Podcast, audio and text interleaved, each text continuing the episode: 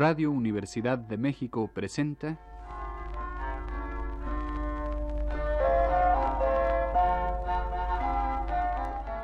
Literatura Española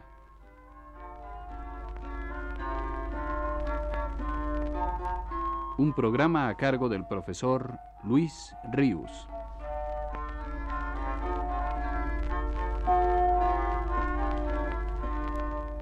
Con ustedes, el profesor Luis Ríos. Decía al terminar la plática del viernes pasado que un descubrimiento hecho en el año de 1948 vino a confirmar definitivamente lo que hasta entonces era una simple hipótesis, una sospecha nada más. La existencia de una primitiva lírica en lengua romance coetánea de las primeras manifestaciones épicas. Hizo tal descubrimiento un joven hebraísta y arabista, el profesor Stern, y consistió en lo siguiente. En varios manuscritos provenientes en su mayor parte de una sinagoga del Cairo, se encontraron una veintena de poemas escritos en hebreo, en los cuales se hallaban incluidos y escritos con caracteres de esa misma lengua versos líricos en romance mozárabe. Los poemas hebreos descubiertos datan de los siglos XI, XII y XIII. La mayoría fueron compuestos entre los años de 1090 y 1140, y uno de ellos es incluso anterior al año de 1042, es decir, anterior en un siglo entero al poema del Cid.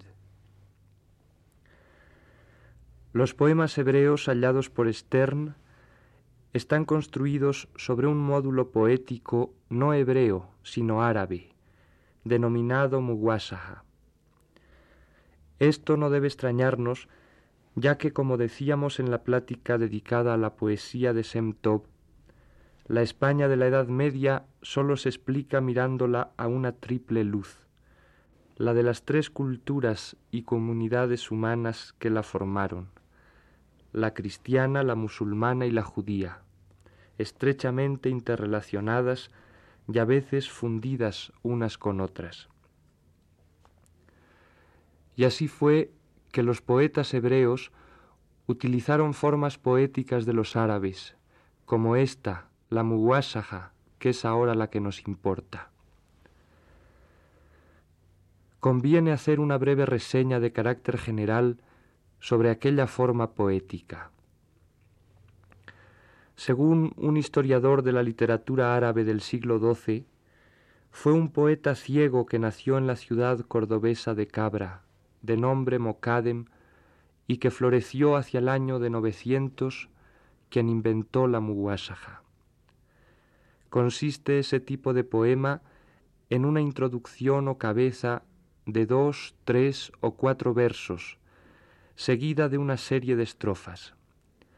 Estas estrofas rematan en unos versos que vienen a ser como remedo de la introducción, pues repiten exactamente sus rimas. Al remedo de la última estrofa se le conoce técnicamente con el nombre de Harja. La principal innovación que la Muwasaja aportaba era que si bien toda ella estaba escrita en árabe literario, y tenía por asunto los temas tradicionales de la poesía clásica árabe, su harja, o sea, sus últimos versos, con los que se remataba el poema, se escribían en árabe vulgar o en romance. Ese extraño final, escribe la sabia investigadora Margit Frank de la Torre, no era mera adición exótica a la muwasaja, sino que constituía su culminación. Más aún, era su punto mismo de partida, pues el poeta que quería escribir una muwasaja escogía primero la harja y sobre ella construía toda la composición. Un escritor egipcio del siglo XII nos dice de la harja. Una de sus reglas es que debe estar escrita en árabe vulgar, y con palabras del habla popular callejera. En ocasiones, la Hashia puede estar escrita en lengua española, pero aún entonces hay que cuidar que sea cálida. abrasadora, penetrante, asada al fuego del populacho y de los ladrones. La jarja, añade ese autor, es la sal, ámbar y azúcar del poema. Para mejor explicarnos esta mezcla de lenguas árabe y romance en un mismo poema, debemos recordar que aunque en la España mora era el árabe el idioma de la corte, de la administración y de las clases cultas, el romance, es decir, la más primitiva forma del idioma español, era el idioma del pueblo, y había en Córdoba hasta maometanos de importancia que no hablaban otra cosa.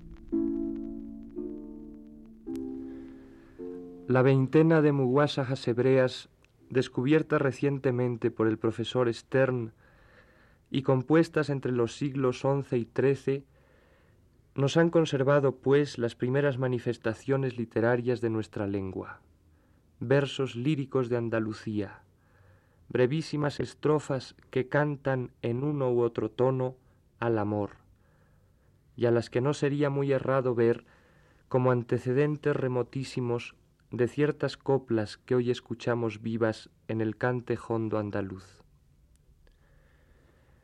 Descifrados estos versos, ya que en las muguasajas mencionadas se hallan escritos con caracteres hebreos, y modernizado su lenguaje, algunas de las jarjas que constituyen nuestra más antigua expresión poética son estas.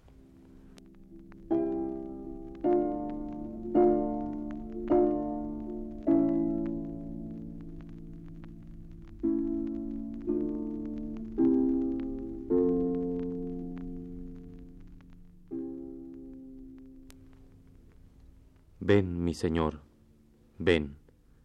El querer es tan gran bien de este tiempo como el hijo de Ibn al-Dayen.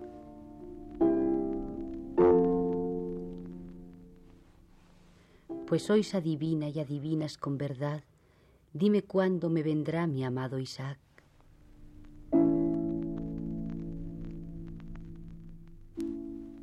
Cuando mi Señor viene, qué buena su llegada como un rayo de sol sale en Guadalajara.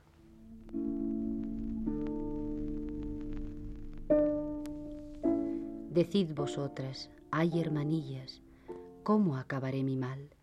Sin mi amado no sé vivir, yo lo iré a buscar. Viene la Pascua y yo sin él, ¿cómo arde mi corazón por él?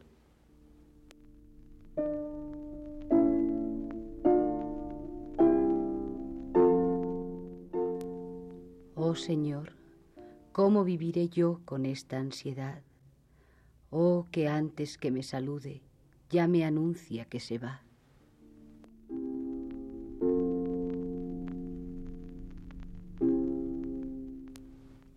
Hijito ajeno, bebiste y te adormiste en mi seno.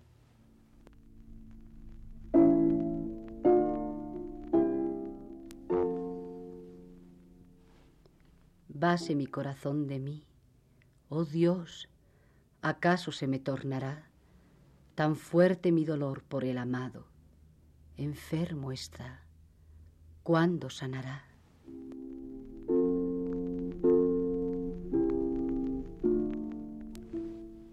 ¿Qué haré, madre? Mi amado está a la puerta.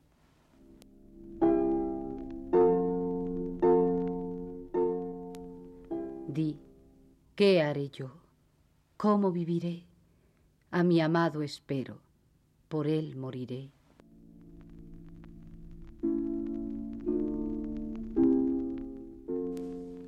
¿Qué haré yo? ¿Qué será de mí, amado? No te apartes de mí.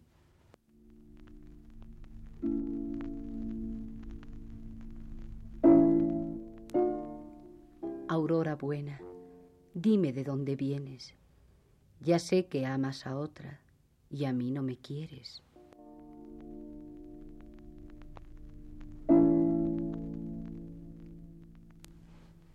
Vete, oh indiscreto, ve tu vía, ve, que no me tienes buena fe.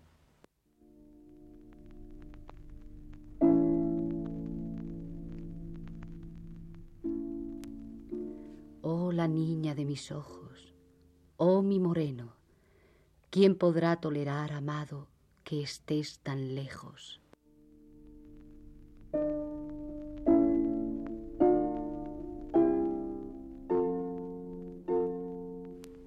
Por último, hemos de oír otra jarja más, la más primitiva de todas, anterior al año de 1042 y anterior en más de medio siglo a las más antiguas poesías provenzales, tenidas hasta el momento del descubrimiento que hemos venido comentando como las iniciadoras de toda la lírica europea. Esta jarja que ahora vamos a escuchar, estos brevísimos versos andaluces, son hoy la más remota expresión lírica de Europa.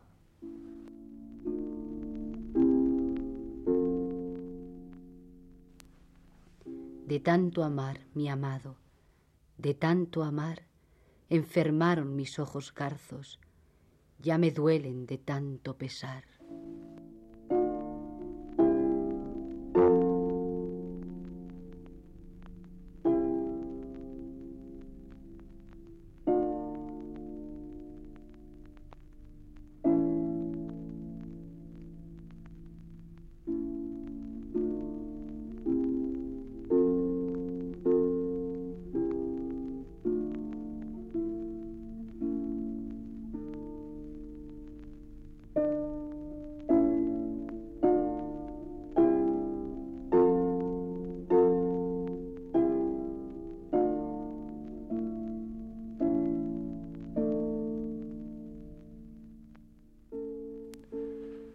Conocidos en la plática pasada varios indicios de poesía lírica autóctona, muy primitivos, hallados por los eruditos Menéndez y Pelayo y Menéndez Pidal.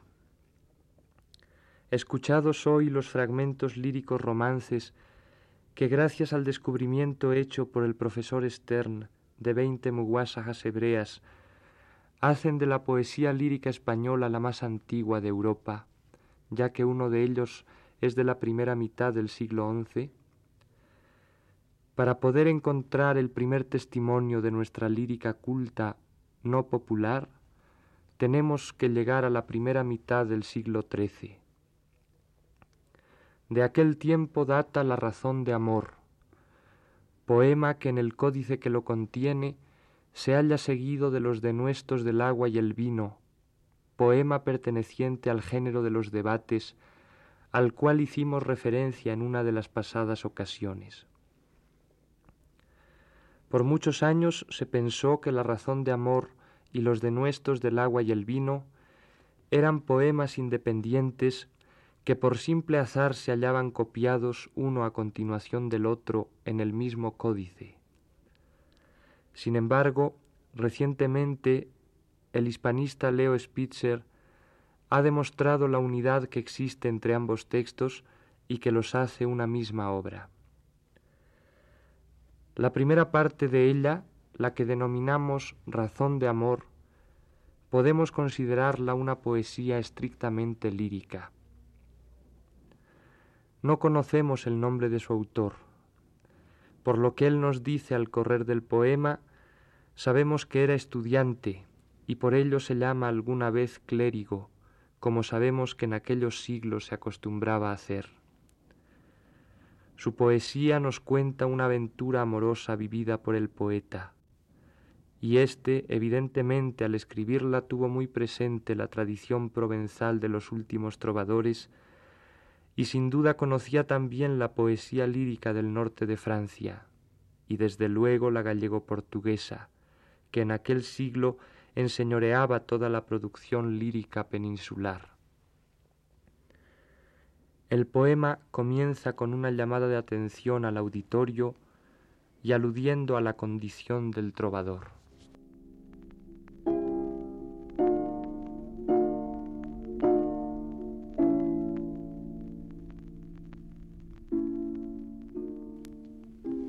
Quien triste tenga su corazón, venga a oír esta razón.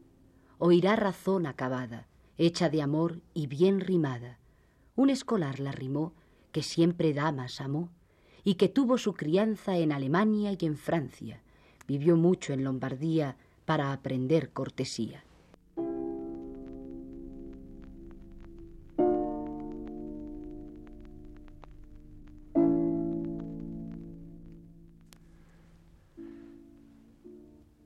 El poeta pasa después a contarnos cómo un día del mes de abril, a la hora de la siesta, hallándose recostado a la sombra de un olivo, sintiendo un profundo bienestar, se disponía a cantar una canción de amor cuando vio llegar a una doncella.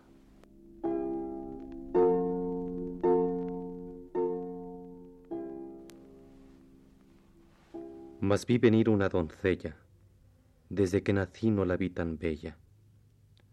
Blanca era y bermeja, cabellos cortos sobre la oreja, la frente blanca y lozana, cara fresca como manzana.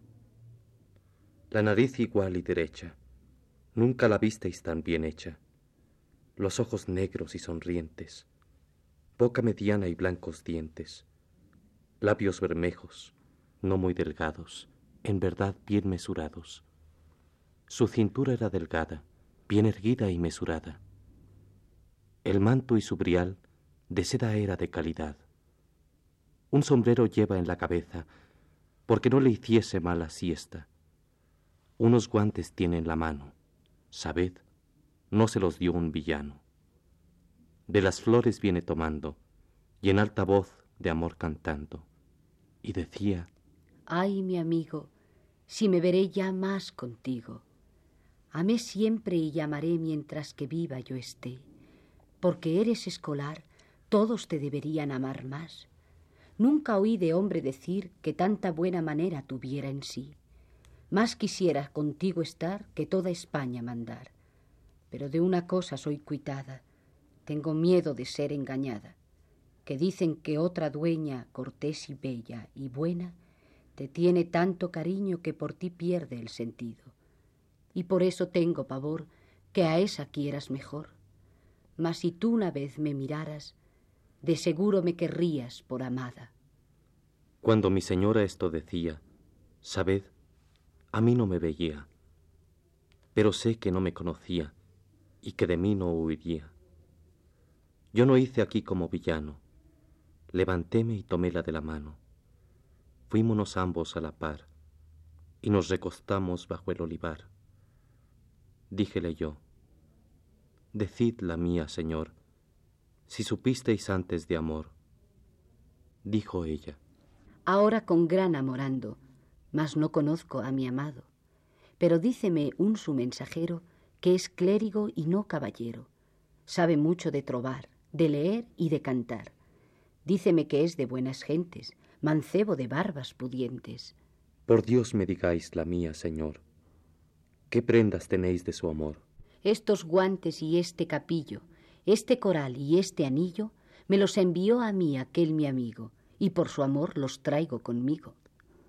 Yo conocí luego las alhajas, que yo se las tenía enviadas.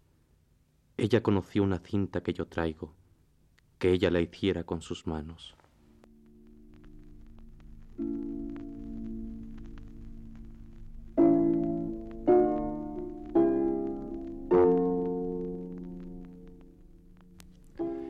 Y la última parte del poema trata de las caricias que los dos amantes se hicieron al reconocerse y de qué difícil resultó tenerse que apartar el uno del otro.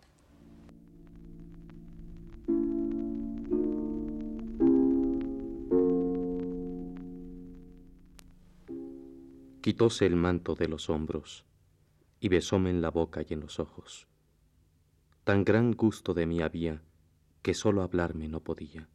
Señor Dios, tú seas loado, que ya conozco a mi amado. Ya tengo todo el bien conmigo, Pues que conozco a mi amigo. Tras un gran rato allí estando, de nuestro amor disfrutando, ella dijo, Mi señor, ya me es hora de tornar, si a vos nos fuese pesar. Yo le dije, La mía señora, pues que iros queréis, pensad en mi amor y haced lo que debéis. Ella me dijo, Bien seguro está de mi amor, no os cambiaré por un emperador. Ya mi señora se va alejando y me deja a mí desconfortado. Cuando la vi fuera del huerto, por poco no me quedé muerto.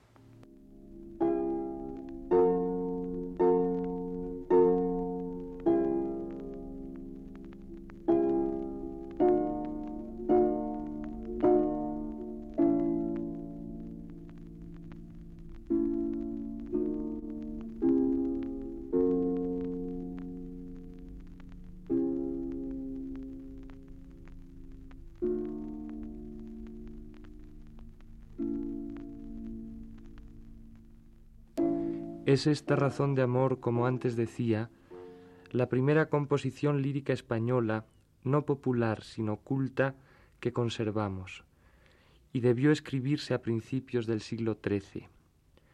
Sus fuentes temáticas, su estructura, su tono, dejan claramente ver influencias extrañas, provenzales y gallego-portuguesas. Y esto no es privativo de este poema, sino característico de toda nuestra lírica durante los siglos XIII, XIV y XV, como en la próxima plática veremos.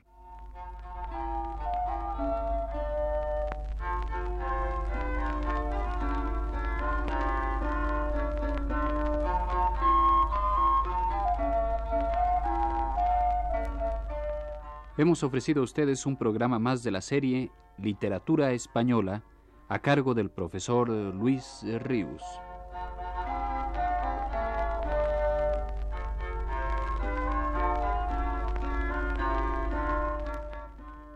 En colaboración especial participaron Aurora Molina y Claudio Obregón.